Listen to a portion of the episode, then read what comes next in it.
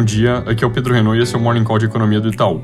Essa é uma semana importante para bancos centrais em países desenvolvidos, começando pelo Fed nos Estados Unidos, na quarta-feira com reunião do FOMC, onde eles devem vir com um discurso mais preocupado sobre inflação, aumentando o ritmo de tapering para remoção de 30 bilhões em estímulos por mês, afirmando que a inflação já alcançou as condições para alta de juros e que o mercado de trabalho está avançando bem além disso, mostrando expectativa dos membros de que ocorram duas altas de juros lá no ano que vem, três em 2023 e três em 2024. Na quinta-feira é a vez dos bancos centrais da Europa e do Reino Unido, com o primeiro confirmando o fim do programa PPP de compra de ativos no primeiro trimestre do ano que vem, enquanto do Reino Unido só não deve subir juros de uma vez por causa das incertezas trazidas pela nova variante. Falando sobre ela, o fim de semana trouxe alguns destaques, como o recorde de casos na África do Sul, que já parece estar chegando perto de um pico, mas que não dá para ter certeza absoluta por causa da qualidade dos dados por lá. Sobre qualidade dos dados, os primeiros que começam a vir da Dinamarca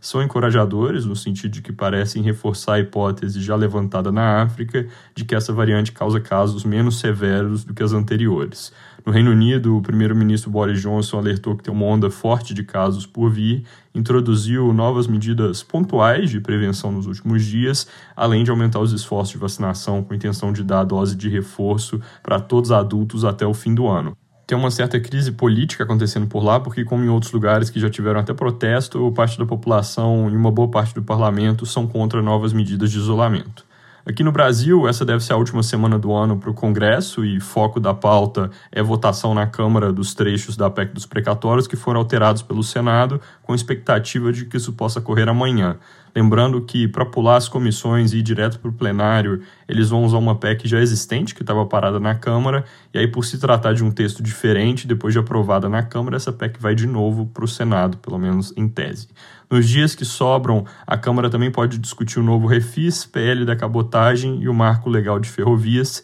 E aí um outro tema importante que envolve as duas casas é o orçamento do ano que vem, que em tese eles esperam aprovar em comissão mista até essa sexta-feira, mas não dá para ter certeza se dá mesmo tempo. Então, de qualquer forma, bom ficar de olho nas discussões sobre o tema. Fora isso, os destaques econômicos da semana devem vir amanhã com a ata do Copom da semana passada e dados do setor de serviços em outubro, que devem mostrar atividade de lado nessa parte da economia com relação a setembro, já perdendo então o ímpeto depois do impulso de reabertura. Na quarta tem o IBCBR do Banco Central, que resume os dados de atividade do mês, deve vir com leve queda, e na quinta-feira tem o relatório trimestral de inflação do BC. Para não deixar de falar de Omicron por aqui, preocupação ainda é obviamente muito menor que em outros lugares, mas já há registro de transmissão comunitária, ou seja, de gente pegando sem ter ido ao exterior, e de fato algumas métricas estão começando a apontar piora, como a contagem de pacientes com sintomas respiratórios nos hospitais de São Paulo, que é um número que no passado antecipou bem